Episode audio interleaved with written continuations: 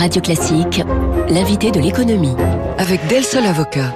Del Sol Avocat, donnez toutes les chances à votre entreprise.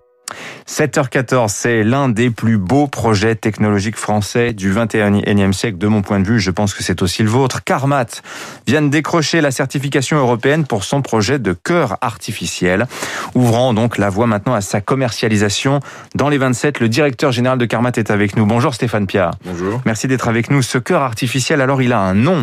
Il s'appelle Aison. Dans la mythologie grecque, Aison est rajeuni à la demande de son fils Jason par la magicienne Médée. Votre bioprothèse, alors elle, elle ne va pas rajeunir vos patients, mais enfin, elle va quand même leur permettre de vivre plus longtemps. C'était l'objectif dès le départ euh, de ce cœur artificiel. Hein. Alors, euh, je répondrai déjà à votre première euh, question ou déclaration. Je dirais quoique. Euh, parce que bon, les gens n'ont pas eu la chance d'avoir accès à la vidéo du deuxième patient traité dans la faisabilité. Mais c'était assez incroyable parce que quand on l'a interrogé, j'étais pas là. Ce patient disait j'ai rajeuni de 30 ans. Ah oui. Parce que quand vous ne recevez plus d'oxygène ou très peu d'oxygène pendant des années, ben, de toute façon, votre corps ne fonctionne pas aussi bien qu'avant et surtout votre cerveau. Vous manquez d'oxygène, donc vous réfléchissez pas rapidement, etc., etc. Donc, ce qui était assez incroyable, et j'espère que on verra un jour cette vidéo. Euh, ce patient disait j'ai rajeuni 30 ans. Donc voilà, c'est la raison pour laquelle C'est pour ça, ça a que beaucoup vous- de sens. Ouais, c'est pour ça que vous avez eu cette idée, l'idée de ce nom emprunté à la mythologie grecque. En partie. En partie. Euh, Peut-être rappelons effectivement ce qu'est Aison. Alors j'ai dit bioprothèse. Je crois que vous dites vous cœur artificiel bioprothétique autorégulé. Peut-être vous nous expliquerez-vous rapidement ce que, ce, que, ce que cela signifie. À qui sont destinées vos bioprothèses, Stéphane Pia? Alors, nos bioprothèses sont destinées aux gens qui souffrent de- d'insuffisance cardiaque biventriculaire, c'est-à-dire que les deux chambres inférieures du cœur n'arrivent plus à se vider. Parce que le cœur, l'enveloppe, ne- n'arrive plus à pomper pour plusieurs raisons possibles. Le muscle est trop faible. Le muscle est trop Voilà. faible, et euh, ou il peut y avoir des autres problèmes d'infection. On a traité euh, un patient il n'y a pas longtemps qui avait 30 ans, euh, qui avait eu un choc cardiogénique, qui a certainement contracté une infection. Donc il peut y avoir plusieurs raisons euh, à l'insuffisance cardiaque. Le problème, c'est que c'est une, une, une prévalence qui est en train de, de croître de plus en plus, puisqu'on traite les gens de mieux en mieux. C'est ce que j'ai l'habitude de dire. Euh, il y a 40 ans, probablement, nos grands-parents euh, sont morts d'infarctus aigu. Euh, il y a 20 ans, peut-être, de, de maladies valvulaires. Maintenant, c'est très difficile dans les pays développés. On traite très bien ces, ces pathologies. Donc, on va créer une population de personnes plus âgées euh, qui vont probablement mourir d'insuffisance cardiaque. Quel est le marché Euh, Vous l'estimez à combien de patients Euh, Stéphane Pia, je sais que vous aimez pas trop dans les milieux médicaux qu'on parle de marché, mais c'est quand même la Ouais, réalité. on préfère parler de population Ouais. de patients, vous avez raison. Mais en tout cas, euh, les chiffres, euh, toutes les études épidémiologiques montrent qu'aujourd'hui, entre les États-Unis et l'Europe, c'est là où il y a le plus de données, on va dire, euh, il y a un besoin supérieur à 100 000 patients l'année pour une transplantation cardiaque. Le 100 problème, 000 c'est que vous n'avez que 5 500 cœurs disponibles. C'est donc précisément ça. Vous, vous allez compenser, vous pensez, la pénurie de greffons. 100 000 demandeurs pour 5 000 prothèses, 5 000 cœurs disponibles. Alors c'est l'idée. Alors aujourd'hui, on a euh, l'indication pour le pont à la transplantation. Donc c'est aider les gens qui ont une espérance de vie importante à attendre un greffon qui n'est pas là. Euh, il y a en décembre, on a traité un patient qui avait 30 ans, hein, donc euh, il serait mort il y a probablement deux trois semaines. Et il est vivant aujourd'hui et euh, il sera très haut dans la liste d'attente. Et c'est quelqu'un qui aura devant lui des années de vie. Donc ça, c'est un peu le but.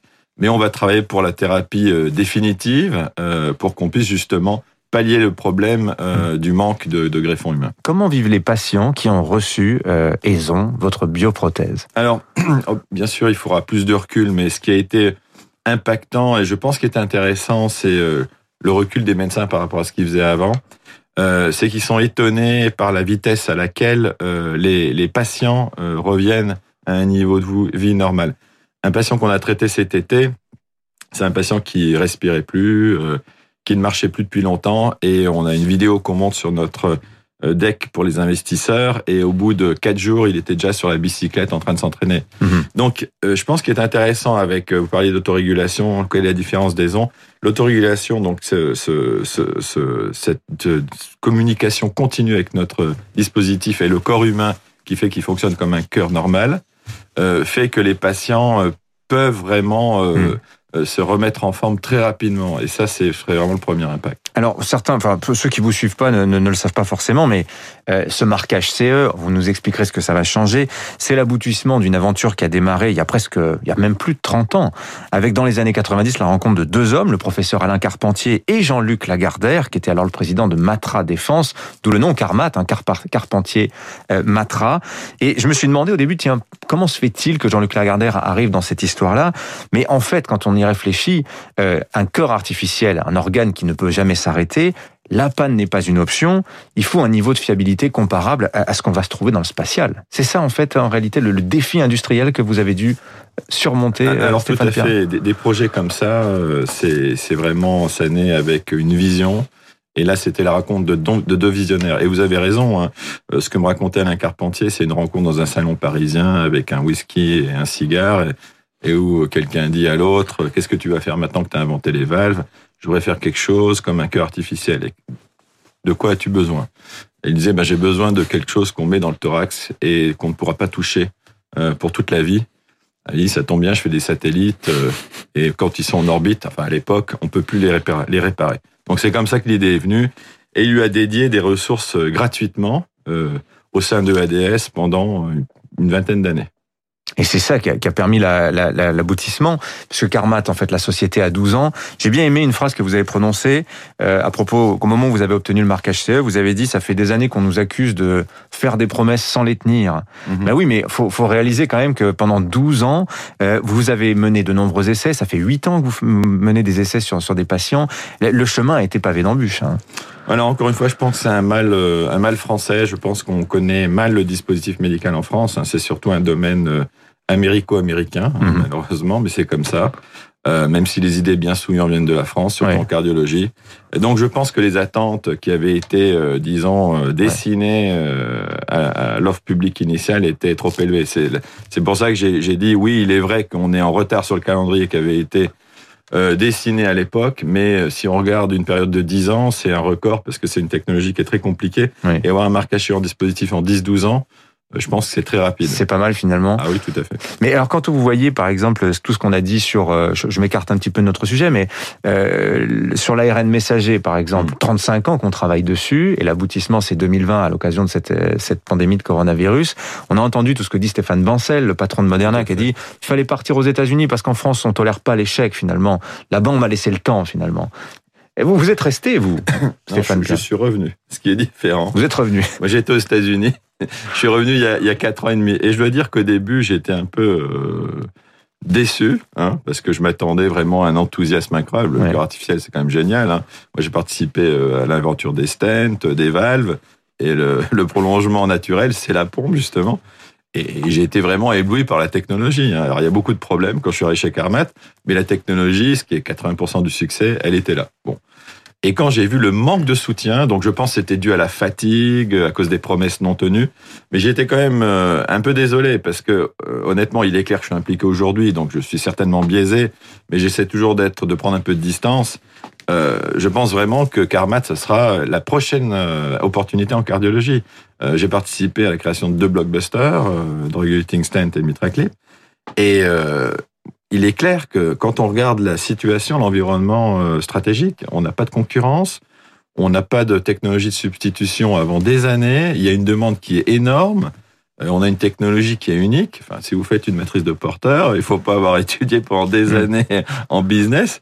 C'est clair qu'on a une situation unique et ce manque de soutien est assez incroyable. Alors oui, d'ailleurs, le cours, le cours de Carmat euh, s'est envolé de près de 40% hier et j'entendais les commentaires de marché. Ils disaient c'est plutôt l'occasion de prendre les bénéfices parce qu'en fait, ils vont atteindre leur point mort en 2026 et le pic du marché, c'est 2034. Vision très court-termiste, vision de marché, hein, Stéphane Pia.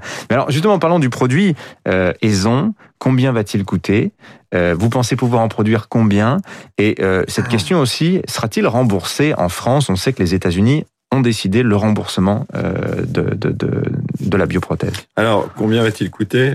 À qui? Parce que à nous, donc c'est le coût de production. Oui. Donc aujourd'hui, il est élevé, bien sûr, parce qu'on en produit très peu, mais notre but à 5 ans, c'est d'arriver à une marge brute de 70%, qui est la norme en, en dispositif médical en, mmh. en, cardiologie. Au système, euh, il coûte le prix de vente sera supérieur à 150 000 euros, qui est le prix de deux pompes. Euh, par contre, est-ce qu'il aura un coût? On pense qu'il sera effectif au niveau du coût, c'est-à-dire qu'il fera épargner de l'argent par rapport au non-traitement. Mm. Parce que les patients qu'on ne traite pas passent des mois à l'hôpital pendant des années et c'est un coût énorme, à part le coût personnel pour la famille et le patient lui-même, mais un coût énorme pour le système. En revenant sur le, la, la, cotation en bourse, c'est la raison pour laquelle toutes les sociétés veulent aller au Nasdaq quand on est en France, puisqu'il est vrai que c'est pas dans notre culture en Europe hein, d'investir en bourse. Euh, il y a déjà 40 ans, un Américain, il avait de l'argent sur des actions, parce que c'est comme ça. C'est en train de changer un petit peu. C'est hein. vrai, mais on cote pas du tout. Et en- aux États-Unis, les gens, euh, parce qu'on n'a pas de société de medtech en France, euh, ils cotent une société par rapport euh, à l'attractivité qu'elle a, par rapport au stratégique. Donc, si on était aux États-Unis, je pense que l'action serait au double triple, parce qu'ils diraient Johnson ou Abbott est intéressé. Oui, oui. Et en fait, ce que, ce que, ce que les investisseurs disent aussi, c'est maintenant, il va falloir lancer la production. Évidemment, ce sont des investissements. La production, justement, où allez-vous euh, la mener? Est-ce que ce sera en France, Stéphane Pia, ou est-ce que vous envisagez d'implanter plusieurs sites dans différentes parties du monde? Alors, on a, c'est une question qu'on se posera en, en fin d'année si la demande est forte, mais aujourd'hui, on a un site qui nous permet d'aller jusqu'à 400 prothèses l'année. Donc, on a de quoi faire. euh, et puis, on a une équipe donc, qui est en place depuis maintenant un an et demi. Et donc, on va commencer à arriver très bientôt, j'espère, à 10 unités par mois. Et après, on va monter en cadence pour suivre la demande. Euh, donc, voilà.